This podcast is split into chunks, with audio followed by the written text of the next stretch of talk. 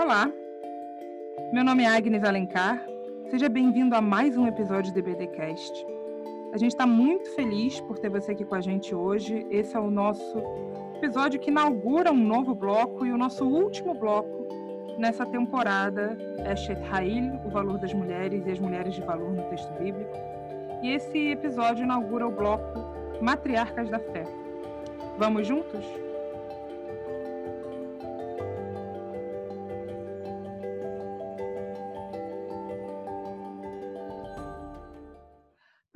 Com a gente sobre uma personagem específica, uma personagem nem sempre tão estudada do Antigo Testamento, nem sempre tão visitada, tanto em sermões quanto em escolas bíblicas, a gente convidou uma amiga de longa data, que é a Sandra Mara. Ela é formada bacharel em educação religiosa pelo IBER, antigo IBER, né, hoje em dia CIEM, e ela também é psicóloga, ela tem várias pós-graduações dentro dessa área de psicologia, é, uma em neuropsicologia e outras em terapia familiar e de casais. Ela é nossa amiga de longa data, ela é uma parceira da nossa juventude. Quantos eventos a gente convida, quantos eventos ela está com a gente, e para a gente, para nós hoje, é especial começar esse último bloco com alguém tão amigo, alguém tão parceiro, que tem trazido ao longo dos últimos anos reflexões tão pertinentes e especiais para a nossa juventude. Para mim é um prazer dobrado, porque sou amiga da família dela há muito tempo e é sempre um prazer a gente estar numa roda de conversa com quem a gente ama. Então, Sandra Mara, seja muito bem-vinda. Muito obrigada por aceitar o nosso convite. Eu que agradeço. É sempre muito, muito especial estar com vocês e a juventude sempre me desafia bastante. Então, eu aprendo mais do que qualquer um quando estou com vocês pelo desafio de buscar mais conhecimento, das reflexões que a juventude tem feito. Isso tem sido muito rico na minha vida. Ao longo dos anos, eu estava me lembrando disso quando estava me preparando para a conversa de hoje. E pouquíssimas vezes eu me lembro, que digo pouquíssimas vezes, eu me lembro de ter pregado ou falado sobre personagens masculinos. Então, eu fui missionária de missões nacionais por muitos anos e eu tinha um prazer muito grande de estudar as, de estudar as mulheres da Bíblia e apreciei muito esse tema, matriarcas da fé. E a Agnes falou que eu me formei no Iber há bastante tempo atrás e uma uma frase que traz uma lembrança não muito gostosa, era quando os seminaristas diziam que as iberistas não sabiam pregar, elas faziam palestras. Então, estudando essas mulheres da Bíblia, quanta, quanta identificação ainda nos dias de hoje com falas e com os lugares onde as mulheres são colocadas ainda. Então, é muito bom poder pensar nas matriarcas da fé com vocês. E falar sobre as mulheres é, em si, né, uma coisa muito interessante que você já colocou aqui para a gente, né? Porque, em geral, a gente está tão acostumado a pregações centradas nos personagens masculinos, e quando surgem as mulheres são sempre as mesmas, né? Acho que a gente tem muita facilidade de se identificar com aquela honra ou aquela bravura como Esther, até mesmo Ruth, mesmo Ruth nem sempre depende de quem está pregando, mas falar sobre as mulheres e não apenas sobre os homens, e essa é sempre uma bandeira que a gente levanta aqui, nós não queremos deixar de falar sobre os homens ou ignorar o que fizeram de muito importante muito bom, mas falar também das mulheres com o mesmo afinco, o mesmo. Ah, a mesma leitura, por vezes apaixonada, que fazemos das histórias de alguns dos nossos ditos heróis da fé, e também num processo de, por vezes, desconstrução de como a gente percebe certas histórias quando a gente lê apenas centrada nos homens. É interessante, Agnes, é, é, essa sua colocação, porque eu me lembro, é, quero dizer que quando a gente estuda personagens femininos, especialmente na vida da mulher, o que eu aprecio no estudo dos personagens femininas é a desconstrução da palavra que eu não gosto muito de mulher guerreira, que a sensação que eu tenho é que mulher guerreira é aquela que tem que dar conta de tudo, é aquela que se multiplica em casa, no trabalho, na igreja, na uhum. vida acadêmica. Então, mulher guerreira, para mim, é aquela que está sempre fazendo coisas demais. Atolada, coitada. Quando a gente estuda, atolada. Quando a gente estuda as personagens bíblicas, as mulheres, há uma identificação em várias situações que a gente entende que as mulheres da Bíblia sofreram e tiveram suas lutas diárias no contexto cultural de cada época. Então, há uma, uma riqueza nesse estudo de especialmente para a gente parar de achar que nós temos que dar conta de tudo, a gente não tem que dar conta de tudo. Então, o estudo das mulheres da Bíblia, eu acho que nos aproxima bastante dessa, dessa realidade, a gente consegue se identificar no dia a dia com as lições que cada vida nos trazem. Né? Maravilhoso. E hoje nós vamos conversar sobre uma mulher nem sempre tão. Eu falei visitada no início, né? E eu acho que é um... essa é uma narrativa que a gente tem um pouco de dificuldade de lidar, que é a narrativa, por um lado, que mexe com o nosso pai da fé, Abraão, por outro, com uma matriarca também, Sara, e uma terceira mulher, e colocar ela aqui no nosso rol das matriarcas é também uma provocação, que é Agar, que é a nossa personagem a ser investigada hoje, né? Eu gosto de pensar na, em Agar como, como uma mulher que teve um encontro com a sua vulnerabilidade. E esse conceito também de vulnerabilidade, nós gosto muito da Brené Brown, que tem escrito, escreveu sobre isso. É, e ela diz que vulnerabilidade não é fraqueza nem incerteza, mas é o risco da exposição emocional e nós podemos pensar em qualquer outro tipo de exposição e acho que a Gara é uma mulher que ela no decorrer da sua vida ela entrou em contato com uma vulnerabilidade muito grande alguém que foi comprada e supõe-se que Sara tenha comprado numa visita ao Egito porque ela era egípcia então eu fico pensando numa mulher que é arrancada da sua terra, vai para uma terra estranha, com pessoas estranhas, para servir, só servir. Os desejos da Gaia, eu penso que nunca foram considerados.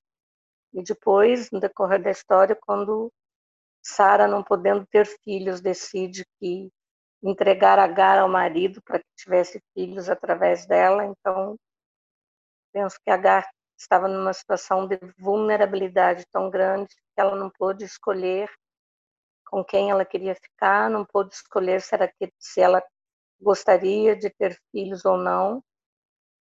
E quantas mulheres estão nessa condição hoje de não se sentirem com capacidade para fazer escolhas? E depois a gente vai ver no decorrer da vida de Agar, ela é colocada numa situação muito difícil quando ela é mandada embora. E aí essa essa essa leitura, né? Normalmente a gente ouve os relatos da vida de Sara, talvez não, não nos detenhamos tanto nesse detalhe de quanta crueldade, quanta amargura na vida de mulher. Talvez alguém que também nunca tenha sido olhada como realmente era, e essas amarguras foram se reproduzindo e alcançou Agar. E Agar é alguém que teve um contato muito, muito grande com a sua, sua vulnerabilidade. E eu acho que ela precisou entender a condição dela até que ela pudesse ressignificar talvez os seus sentimentos e saber por que que ela se sentia daquela forma. Era uma mulher que foi colocada numa posição onde ela não podia não podia fazer escolhas, né? Isso que você está trazendo é muito interessante da gente pensar. Eu estava estudando, né, também para nossa conversa e eu li uma autora que colocou que Sara é uma mulher numa posição muito interessante. Por um lado, ela é uma vítima. Ela é uma vítima do patriarcado que a valoriza apenas pelos filhos que ela dá ou não dá, como se o seu corpo tivesse menos valor porque ela é estéril e ao mesmo tempo ela também acaba se tornando um algoz de Agar no processo de ser vítima, ela não deixa de ser uma vítima, ela não deixa de ser alguém também com essas amarguras, essas tristezas que a gente não consegue mensurar nem dimensionar pelo texto bíblico, mas ela também, no processo de ser vítima, acaba também se tornando uma perpetradora de injustiças mis no corpo de Agar também. É, a Sara, ainda pela posição que ela ocupava, digamos assim, ela ainda podia fazer algumas escolhas. Né? Mas eu também consigo olhar para Sara como alguém que nunca foi compreendida. E quando, como nós corremos riscos enquanto mulheres, e aí a gente tem que ver o nosso conceito de empatia, porque às vezes essa empatia feminina dizer eu já passei por isso, a outra também tem que passar. Então essa é uma, leitura que me incomoda nos dias de hoje com algumas mulheres que dizem, não, eu vivenciei isso, eu enfrentei as mesmas essas dificuldades e as mulheres é, as que estão vindo depois de mim também vão ter que enfrentar e talvez não a gente possa abrir caminhos exatamente para que as mulheres que venham depois de nós possam usufruir de uma sociedade melhor, de um, uma maneira melhor de viver. Então a gente tem que rever essas relações também, quando é que nós estamos nos ajudando e quando é que eu estou fazendo com que a minha amargura se se alastre com as mulheres que estão ao meu redor e ao invés de nos unirmos para melhorar uma causa, a gente vai perpetuando as frustrações, as amarguras, as faltas de a falta de compreensão ao nosso redor, né? Sim, com certeza, com certeza. Acho que nos questionar também sobre para quem está direcionada a nossa empatia, né? A nossa maneira de, de olhar para o outro, que por vezes está direcionada apenas a um grupo específico com gosto de pensar que Sara estava numa posição de privilégio e acho que podemos pensar isso até pelo que o texto nos coloca, né? Ela tem uma escrava, ela tem alguém algum tipo de alternativa para o fato de ser considerada estéril, né, da sua esterilidade, e o uso que ela faz disso acaba também se tornando um uso cruel desse privilégio. Então é uma incapacidade, é, eu acho que falta, na, especialmente na vida de Sara, né, quanta falta de, de compreensão de alguém que pudesse conversar com ela e abrir os olhos para uma outra realidade e o quanto ela amargou o fato de não, não ter podido ser mãe, mas depois, quando ela se torna mãe e que os filhos crescem, e parece que o tempo não tratou muito essa amargura de Sara também, e na festa lá do desmame, eu imagino que o filho da Agar, já adolescente, sorriu do filho de Sara. E nessa hora que eu percebo quanto aquela crueldade estava perpetuada, fico imaginando, ela não criou nenhum vínculo com aquela criança, ela conviveu com aquele menino tantos anos, mas parece que nada tinha mudado ainda nessa visão da Sara, o quanto ela se sentia oprimida ou menor, uma autoestima tão ruim que ela ainda não conseguia superar a situação e ela pediu então que o marido colocasse Agar para fora de casa, mandasse mandasse embora. Então, mesmo depois de ter sido mãe, é, parece que Sara ainda não tinha conseguido rever a sua situação. Ela não se sentia, ainda se sentia ameaçada pelo filho da escrava. Então, uma tentativa ainda parece de ser a mulher mais importante do quanto a circunstância e mesmo a maternidade não trouxe a ela este este sentimento, né? Não, e a gente pode discutir aqui também um pouco sobre esse papel de Abraão nessa disputa, né? Tanto na primeira vez, quando Sara reclama, né, da da serva e ele lava as mãos e diz para Sara fazer o que ela quisesse, quanto nessa segunda em que ela manda, ele manda ela embora e ele vai lá e ok, beijo, não me liga. Tem uma corrente que tenta defender Abraão no sentido de que ele preparou água, preparou comida, como se isso fosse um ato de muita humanidade antes de mandar Agar embora, né? Preparou a, a bagagem da viagem, então isso para alguns parece que é suficiente para que ele se livrasse se livrasse de Agar e juntamente com o filho. Então, esse papel ainda, é, quanto a gente deixa de olhar para essas, para essas verdades em cima de um herói que sempre foi na maioria das vezes, as colocações sobre a vida de Abraão, grande patriarca, e a gente às vezes não consegue olhar tão detalhadamente, tão detalhadamente para suas falhas que não minimizam o que ele fez de bom, mas também não dá para esconder e a gente fazer de conta que não está vendo essas questões e que é, nesse estudo, às vezes, das, das mulheres da Bíblia, a sensação que dá, a impressão é de que os, os erros das mulheres nos estudos são mais expostos do que os erros, do que os erros dos homens da Bíblia. Parece que é, até nos estudos das mulheres da Bíblia as falhas estão mais estão mais evidenciadas, né? Sim. Tem bastante coisa para a gente ver nesse sentido e, e, refletir nessas, nessas colocações.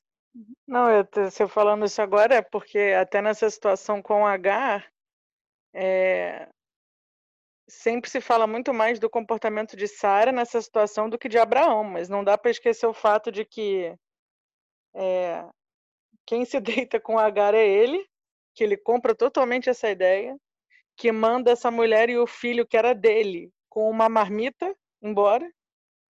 Então, essa desumanização parece que a Sara fica com o papel sozinha de, de errada dessa história, como se eu não sei também se essa ideia partiu exclusivamente dela ou se só falaram do lado dela no texto, mas assim acho que não foi dessa forma que aconteceu. Eu não acho que um dia eles estavam indo dormir e Sara falou: Abraão, trouxe um negócio para você. E aí passa Agar para ele, porque é, um, é, uma parte do texto também bem obscura nesse sentido, né? Então, Abraão parece muito ativo, muito passivo, aliás, no que a gente vai lendo, mas na verdade ele teve uma ação extremamente ativa nesse processo todo, né? E essa outra mulher, coitada, ficou sujeita nesse jogo. E me dá muita pena de Sara também, porque é, ela não pegou Agar para ter um filho, ela pegou Agar para dar um filho para Abraão, né? Tanto que quando ela teve o próprio filho, ela se livrou de Agar. Então, de alguma forma, ela atrelava muito a competência dela como mulher e como esposa a, de alguma forma, de algum jeito, ter que providenciar um filho para Abraão no final das contas, né? É interessante perceber também que a gente está falando de uma outra relação que a gente não tem conhecimento sobre o consentimento, né? Sobre o nível do consentimento é, de Agar em relação àquilo que estava acontecendo. E ela estando num, num lugar subordinado, né? Muito provavelmente não existiu nem a opção do consentimento, já que ela estava nesses dois lugares vulneráveis, né? O lugar do ser mulher e o lugar da vulnerabilidade. Difícil falar em consentimento quando a gente está lidando com uma mulher escrava, né? E esse acaba também sendo um dos motivos pelos quais esse texto é tão revisitado, tanto por teólogas feministas quanto por teólogas mulheristas, pensando um pouco sobre esse lugar da mulher, da mulher negra, porque Agar não é da mesma etnia né, que Abraão e Sara, e uma mulher escrava, sem vontades, sem escolhas, sem o domínio do seu próprio corpo também. E dentro disso que vocês estão discutindo, é interessante ver como, como as duas mulheres, tanto Sara quanto Agar, são vítimas desse patriarcado, de certa forma, né?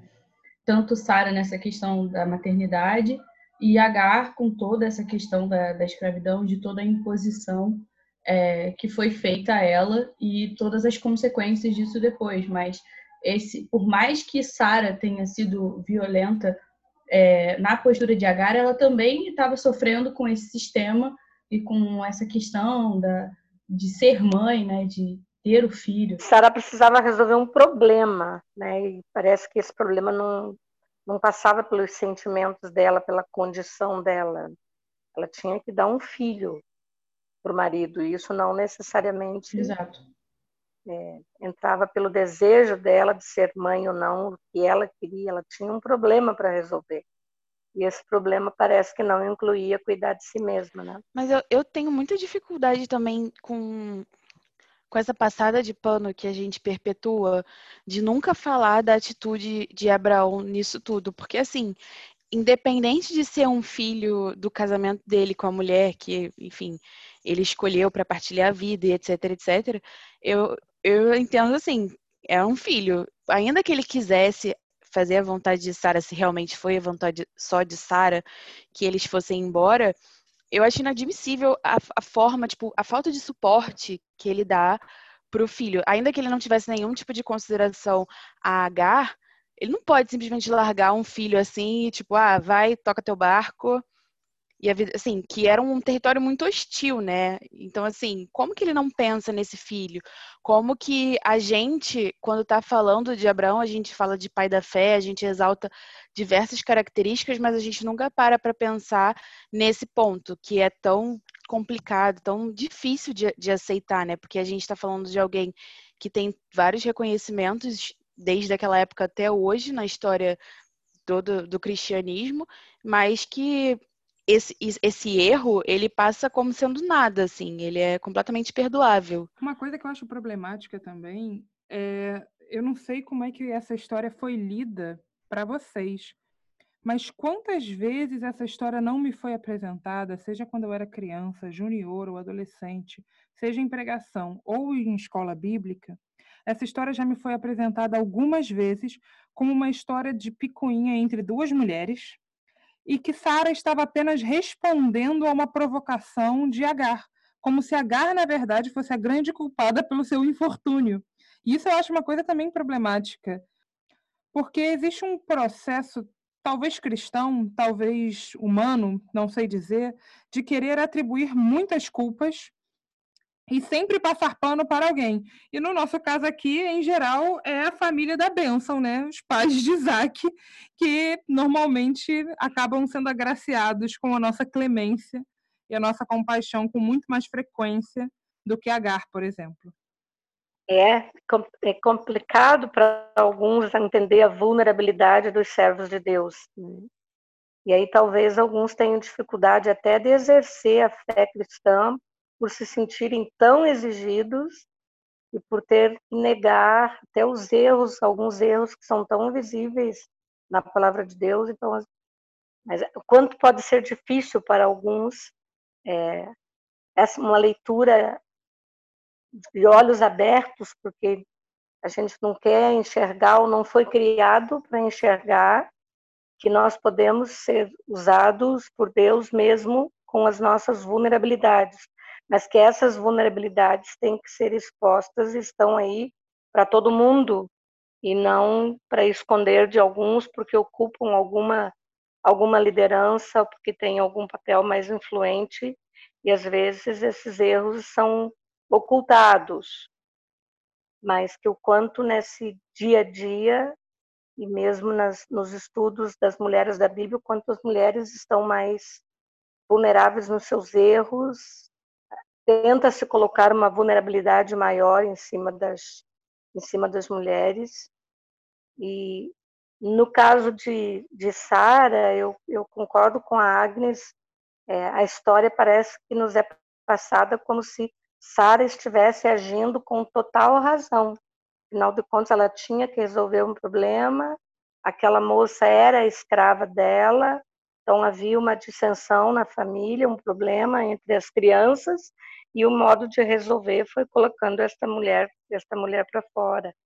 Então essa enxergar as pessoas nos seus lugares e com o que cada uma que cada uma tem feito nem sempre é uma tarefa tão tão fácil e tão tranquila, especialmente no estudo da Bíblia, né? A coisa que eu acho, uma das coisas que eu acho mais assim bizarras dessa história é que é, nunca foi questionada assim essa relação de escravidão que existia entre eles, nunca, em momento algum, ela foi apresentada de uma forma, no mínimo, questionável, tipo, olha, as coisas eram assim, mas não deveriam, nunca, né? Era, era sempre um, era assim porque era assim e, e é isso. Só vamos aceitar essa relação que é uma relação violenta, ela nunca foi nem sequer questionada. É, estava conversando com alguém uma vez que estava num, num processo de, de divórcio e com um bebê. Então, ela, a mulher, estava ficando com um bebê. E ela, depois de relatar algumas, algumas é, dificuldades com, com o esposo, ela disse: A gente está se separando, mas eu não podia ter arrumado pai melhor para minha filha, porque ele busca todos os dias, ele dá banho, ele troca as fraldas, ele faz comida, ele dá as papinhas na hora, ele faz tudo. É, e eu fiquei ouvindo perguntei, olha bem o que você está ouvindo, porque não se questionam coisas, porque foram sempre assim. Então, eu acho que essa colocação foi a Débora que falou antes, né? De que é, tinha uma escravidão, mas ninguém questionou porque sempre foi assim. Então, nesse nosso dia a dia, como não se questionam algumas coisas, porque sempre foi assim, e a gente não diz que sempre foi assim, mas sempre foi errado. Era um costume da época, mas era errado. Fazia-se assim naquele tempo, mas isso é errado. Então, parece que é uma tentativa de que a gente aceite os fatos históricos, porque a cultura dizia que naquele tempo era permitido. Então, esse cuidado de olharmos o que, que é histórico, mas é errado, é cultural, mas é errado, e às vezes a gente deixa de lutar por algumas coisas porque não era costume da época, era assim que se fazia, então não se não se discute muito esses assuntos que eram ditos normais para aquele tempo. E o quanto esses textos bíblicos, né, que reproduzem esses comportamentos, é, são utiliza eram utilizados para legitimar a escravidão que a gente viu e que deu toda a origem da opressão racial e tal. Era um argumento também, né?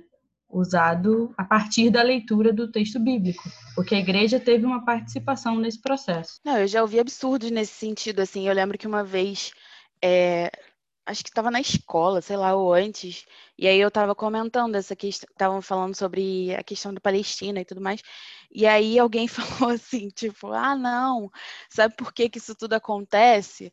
Porque Abraão errou e aí ele teve um filho com a escrava Agar e aí esse filho ele acarretou todos esses males. Eu falei assim, gente, que carga para uma criança carregar que, tipo assim, ela não pediu para nascer, ela não tinha nada a ver, a Gar não tinha consentimento nenhum sobre o que estava acontecendo ali. Então, tipo assim, a criança é o enviado do caos, né, nessa história toda. E eu fico pensando assim, tipo, que às vezes, né, não sei se, se é viagem da minha parte, mas eu fico pensando que a gente talvez não veja tanto problema na conduta de Abraão, de dar uma trouxinha e falar tchau e benção tanto para o filho quanto para Agar, porque isso é muito normal nos dias de hoje também nas nossas igrejas, né? E na sociedade como um todo.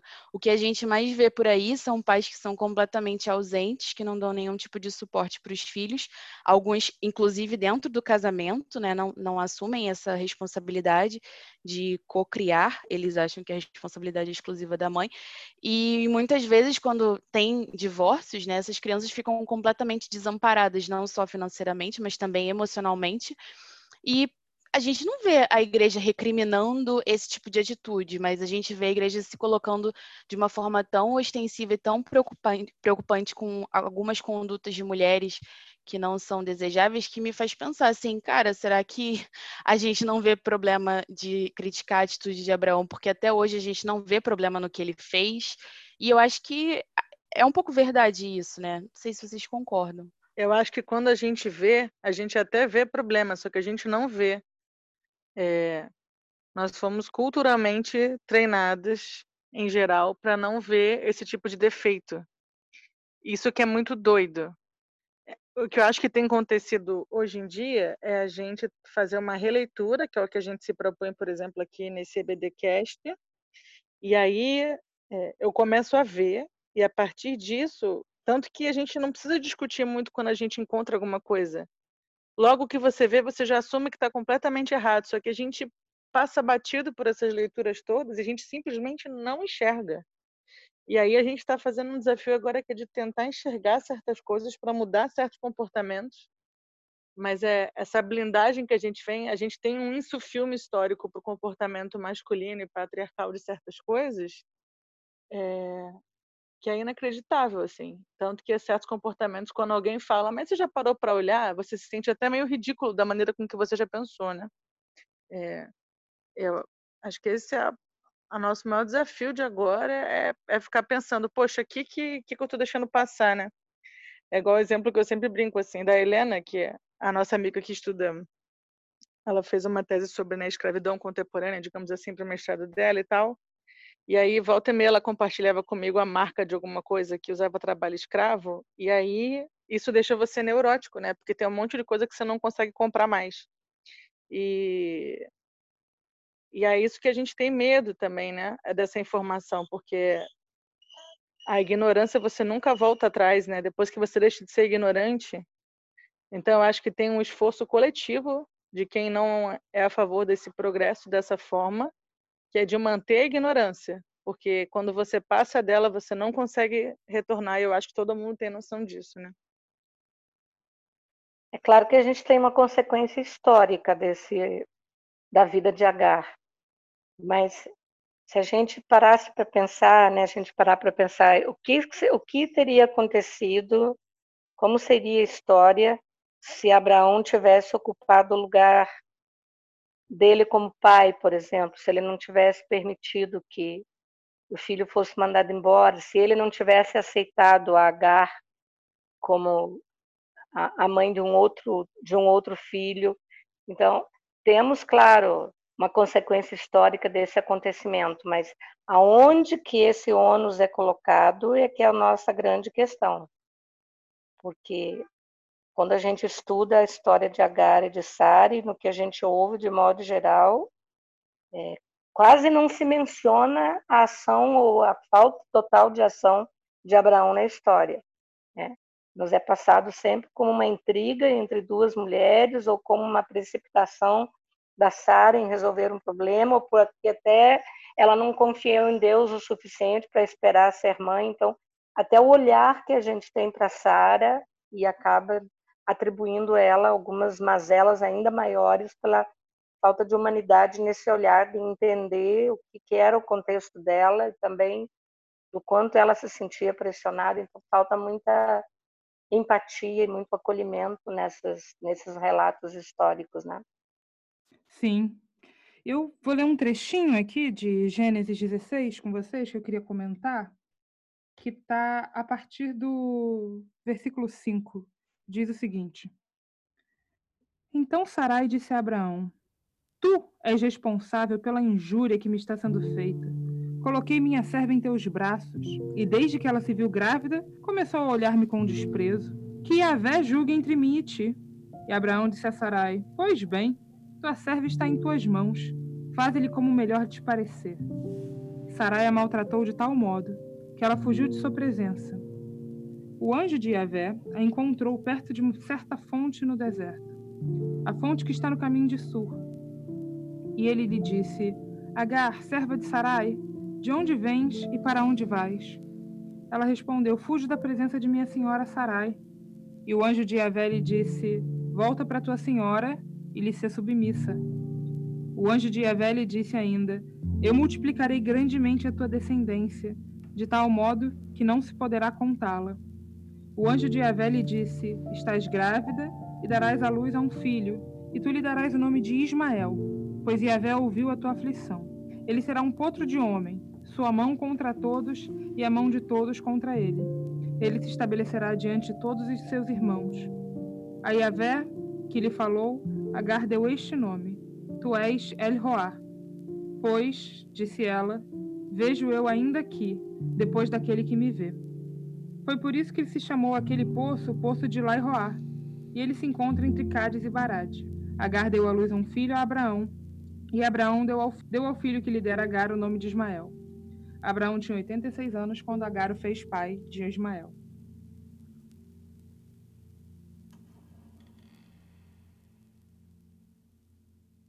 O que me chama a atenção nesse trecho específico que eu escolhi ler é, e é uma leitura de vários analistas né, desse texto, de como a experiência de Agar com Deus é tão poderosa e é tão forte que a partir dela nós podemos começar a falar de um Deus que ouve o clamor de um oprimido, que ouve o clamor de um pobre, que é uma noção que para nós fica muito latente, muito clara lá em Êxodo, quando a gente está falando da experiência do povo de Israel, mas que a gente já vê presente aqui nesse texto sobre Agar, e que nos coloca em questão várias coisas, tem várias coisas problemáticas desse texto, e não é à toa que a Phyllis Tribal escolhe esse como sendo um dos textos de terror, porque é terrível que Sarai estivesse maltratando Agar ao ponto dela fugir e ainda assim Deus mande ela voltar para para ser submissa à sua senhora. E a gente pode discutir sobre isso também. Mas ao mesmo tempo tem uma coisa muito bonita de um Deus que vai atrás dessa mulher oprimida que está numa situação de completa vulnerabilidade, grávida, sem ter a quem recorrer, porque o pai do filho dela se esquivou de tomar uma decisão com relação à sua outra esposa e que estaria ali à beira da morte, né, entregue. E Deus vai ao encontro dela e ouve o clamor dessa mulher numa situação de vulnerabilidade e opressão, né? Eu acho que por essa visão, né, o nome que ela deu é o Roy, é aquele que me vê, ela se sentiu vista. E aí eu gosto de pensar que eu acho que a Agar, quando ela voltou, agora ela volta podendo um pouco mais. Né? Alguém que não tinha opção, que não tinha escolhas, que não tinha referencial, agora ela volta é, depois do encontro com Deus, daquilo que Deus disse, que o anjo apareceu, mandou voltar e ela tinha uma promessa. Eu acho que a grande reviravolta na vida de Agar é isso. Alguém que foi vendida como uma escrava, alguém que não escolheu é, o homem com quem ela viveria, alguém que não escolheu se podia ser mãe ou não. E aí depois ela ouve de Deus que ele multiplicaria a sua descendência. Então, eu, esse, acho que esse ponto é marcante na vida de Agar, porque ela, ela estava é, invisível naquela situação. E finalmente ela tem um encontro e ela ouve de Deus uma promessa. Então, é Deus que me vê. Né? Ela se sentiu vista. Então, eu imagino o que tenha sido na vida dela depois desse momento de, de se sentir notada. Eu existo. Né? E alguém está fazendo promessas para minha vida. Então, acho que esse encontro deu uma grande esse encontro é o diferencial da vida de da vida de Agar.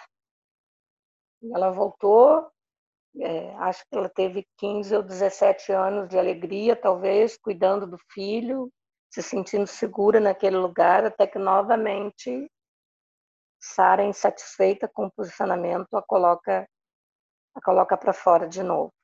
E aí eu olho para a vida de Agar uma vulnerabilidade tamanha quando ela imagino que os dois sob o sol escaldante do deserto morrendo e ela coloca o filho e toma uma distância porque ela não suportaria ver o filho morrer. E aí eu imagino que naquele momento de novo Agar está impotente, sozinha, é, jogada no deserto, sem recursos e sem, sem nenhuma perspectiva de vida, até que Deus novamente aparece Agar e ela tem um poço de água que estava ali, ou Deus providenciou naquele momento, mas Deus se mostrou mais uma vez na vida dela como um Deus provedor. Né? Eu fico imaginando esse momento na vida de Agar, com a perspectiva de que talvez eu acho que o filho era a única riqueza que ela tinha na vida e ela está prestes a ver aquele filho, aquele filho morrer, mas Deus mais uma vez se faz presente na vida dela. E eu acho que naquele momento ela pôde ver novamente alguma perspectiva para sua para sua vida, mas eu gosto de pensar nesse momento Deus que me vê e que quantas vezes a gente precisa colocar essa vulnerabilidade diante de Deus e por, o que é que faz com que nos sintamos enxergada por Deus ou não. A gente precisa pensar que o Deus me vê nas minhas fraquezas e nas nossas injustiças, nas nossas injustiças, no nosso dia a dia, nas nossas, nas nossas, é, na caminhada tão difícil que fazemos por vezes, mas que Deus me, Deus nos vê nesses momentos bem complicados do nosso, do nosso dia a dia ainda. Acho interessante a gente pensar né, dessa questão da, da vulnerabilidade e, ao mesmo tempo, gostei muito desse ponto que você trouxe, Sandra, de que a Agar volta talvez com um projeto, talvez com uma visão, E essa experiência que ela tem com Deus é uma experiência fundante. São poucas as vezes em que a gente vê esse encontro direto com Deus em que as pessoas dão a ele um novo nome. Isso, na verdade, é um evento muito característico dos nossos patriarcas, mas que acontece com poucas mulheres ao longo da Bíblia. Então, passar batido por esse texto também, né, dessa força, dessa potência que ela encontra, não não simplesmente em algo etéreo ou que não não se conecta com a realidade, mas em algo muito muito real, que foi essa esse relacionamento que ela talvez já tivesse com Deus antes, talvez não. A gente não sabe porque a gente não sabe quais eram as crenças dessa mulher, da onde ela veio, por que que o Iavé escolhe se revelar a ela ali naquele momento, né? Quando eu era criança, eu perguntei na IBD se Agar estava sendo ruim com Sara, por que, que Deus foi atrás de Agar? E a minha tia da escola dominical falou, porque ela estava esperando um filho de Abraão. Ou seja, o único motivo pelo qual Deus estava sendo compassivo com Agar é porque ela estava carregando no ventre um filho de Abraão. Como se Agar não tivesse méritos próprios né, no processo de ser vista. Então, é muito engraçada a maneira como a gente lê essa história, por vezes silenciando completamente Agar, até quando não é isso que a gente quer fazer. E é interessante, né, Agnes, que a gente está falando sobre esse encontro quando ela volta de, com projetos, e o texto é claro em dizer que Deus começa a conversar com Agar. Ele pergunta para ela o que está acontecendo. Né? Lógico que Deus sabia o que estava, estava acontecendo, mas acho que Agar precisava se ouvir e, quem sabe, naquele momento, é, dar significado à sua história. Dando que Deus ela começou voz também, né? Dando ela voz. Se ele conversou, ele perguntou o que, que está acontecendo, né? É, é, um Deus que estava disposto a ouvir. E o que, que era para aquela mulher? Que experiência foi essa de alguém que era uma escrava, que tinha sido tão maltratada até então, expulsa de casa e agora que Deus é esse que está perguntando, está falando comigo, está dando voz ao meu está dando voz ao meu sofrimento, né? Então, é, esse Deus que se fez presente na vida dela no momento de tanta, tanta vulnerabilidade, né? Quando ela estava se sentindo completamente desamparada no deserto, né? Então é isso me faz pensar muito nesse encontro de que nem sempre é possível a gente fugir do sofrimento, mas é sempre possível encontrar com Deus nesse sofrimento. E eu acho que esse foi o grande evento da vida da, da Agar. No momento de grande sofrimento, ela encontrou Deus nesse sofrimento. Então, também é, dar voz a esse nosso sofrimento. Às vezes nós estamos sofrendo, mas estamos calados, não estamos. É, não prestamos atenção na nossa história, não damos voz ao sentimento no sentido de saber por que, que eu estou sofrendo.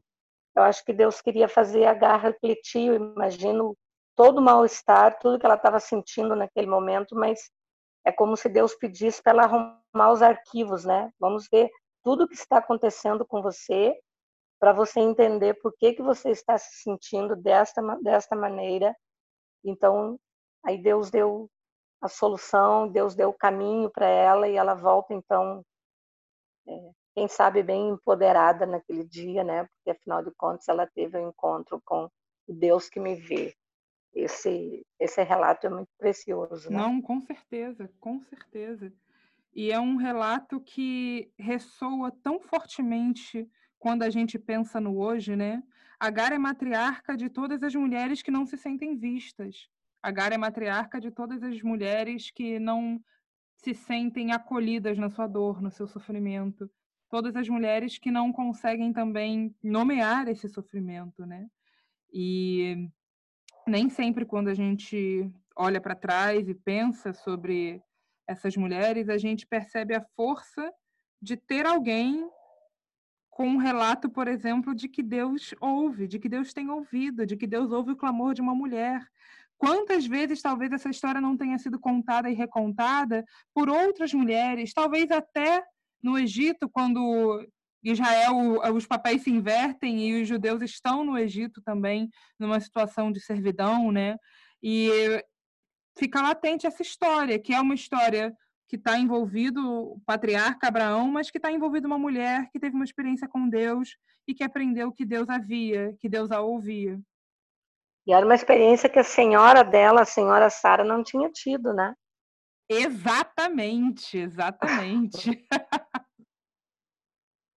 então, eu, eu, penso que ela, ela voltou para casa, eu, eu, eu estou podendo, né?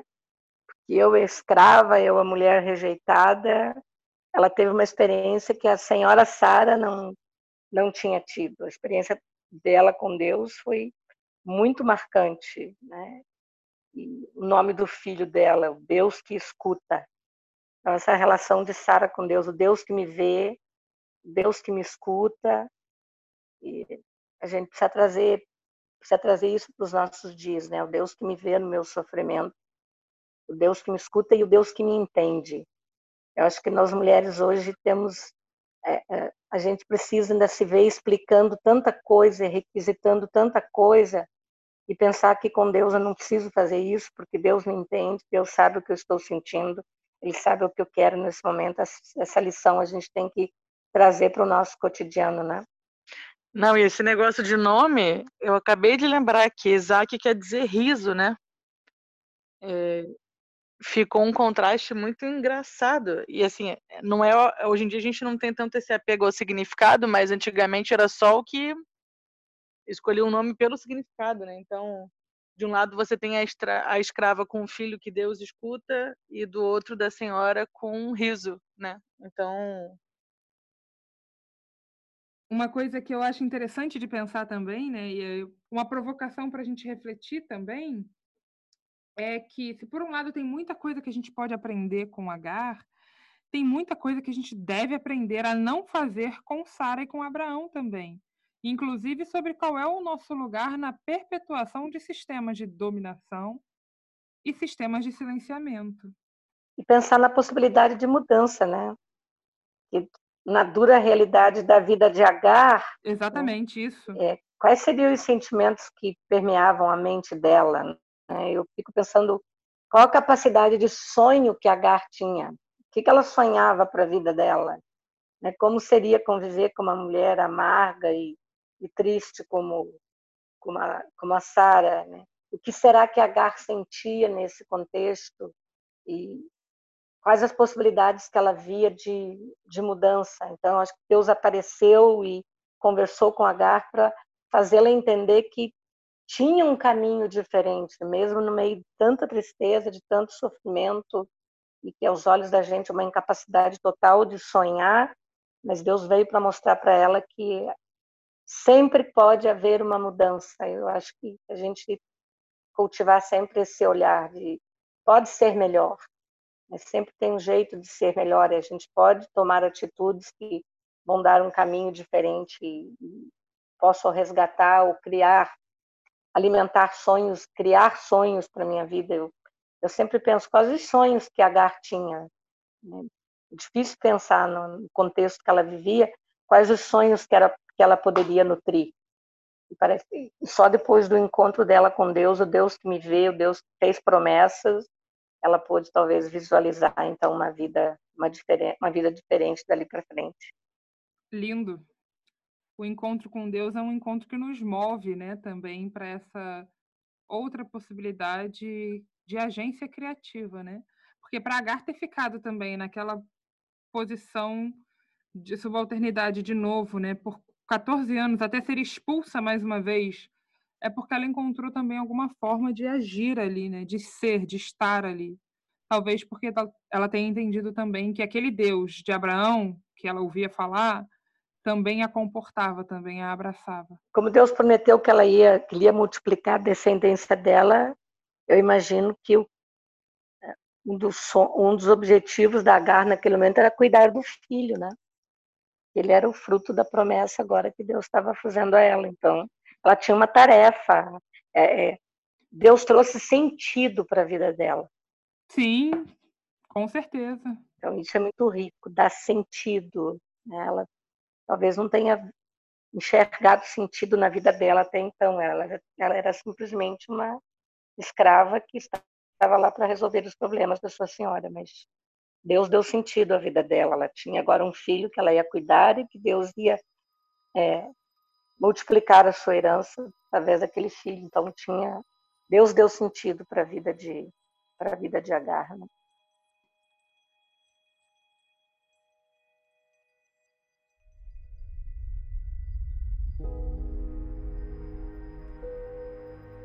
Eu acho que uma lição que a vida de Agar traz para a gente, especialmente para nós mulheres, o quanto nós precisamos nos importar com o outro, nos importar com a outra. Então, a ajudar quem está próxima, fortalecer a minha amiga que está do meu lado, fortalecer a minha mãe, fortalecer a minha avó, fortalecer as minhas colegas de trabalho. Nós precisamos nos importar umas com as outras. A dor da outra deve ser a minha dor. Né? A gente não vê isso na história de Agar. A Sara não estava preocupada com a dor do outro. Ela só estava preocupada em resolver o seu próprio seu próprio problema. Enquanto a gente também precisa receber quem chegou, né? Às vezes as pessoas chegam, mas a gente não recebe. Então, acolher, atender, conversar, estar próximo. A Agar veio para ser usada, ela não veio para ser compreendida, para ser acolhida, ela não foi recebida. E é, para mim a, a, grande história da vida de Agar também é que a gente precisa buscar aquele que não voltou. Eu vejo a história de Agar como uma busca de Deus. Deus a buscou no momento mais horrível da sua vida, Deus a buscou, a trouxe de volta. Talvez falte entendimento para a gente como é que Deus traz, atrás de volta para aquele lugar. Mas a Bíblia não traz tantas narrativas, não narra como é que foi esse depois. A gente não tem muito acesso aos sentimentos de Agar depois desse resgate que Deus que Deus fez. Mas acho importante a gente observar no, no episódio da vida de Agar nos importarmos umas com as outras, de receber aquelas que chegam de buscar aquelas que se foram e não voltaram mais. Então, estar juntas né, nos ajudarmos muito mutuamente, acho que é uma grande lição que a, que a história de Agar pode nos dar. Perfeito, perfeito. E Agar é então nossa matriarca de hoje, inaugura para nós esse esse bloco de reflexões em que a gente vai pensar ainda sobre Eva, sobre Maria, e nos inspira, como Sandra Mara colocou aqui para gente, como foi dito ao longo do episódio, nos inspira no cuidado, nos inspira também a nos despir das nossas armaduras, a estar e ser vulnerável, a permitir ser buscadas por Deus também e a sermos a partir desse encontro com Deus também, aquelas que buscam outras mulheres e que rompem, a partir de nós, sistemas de dominação e de opressão.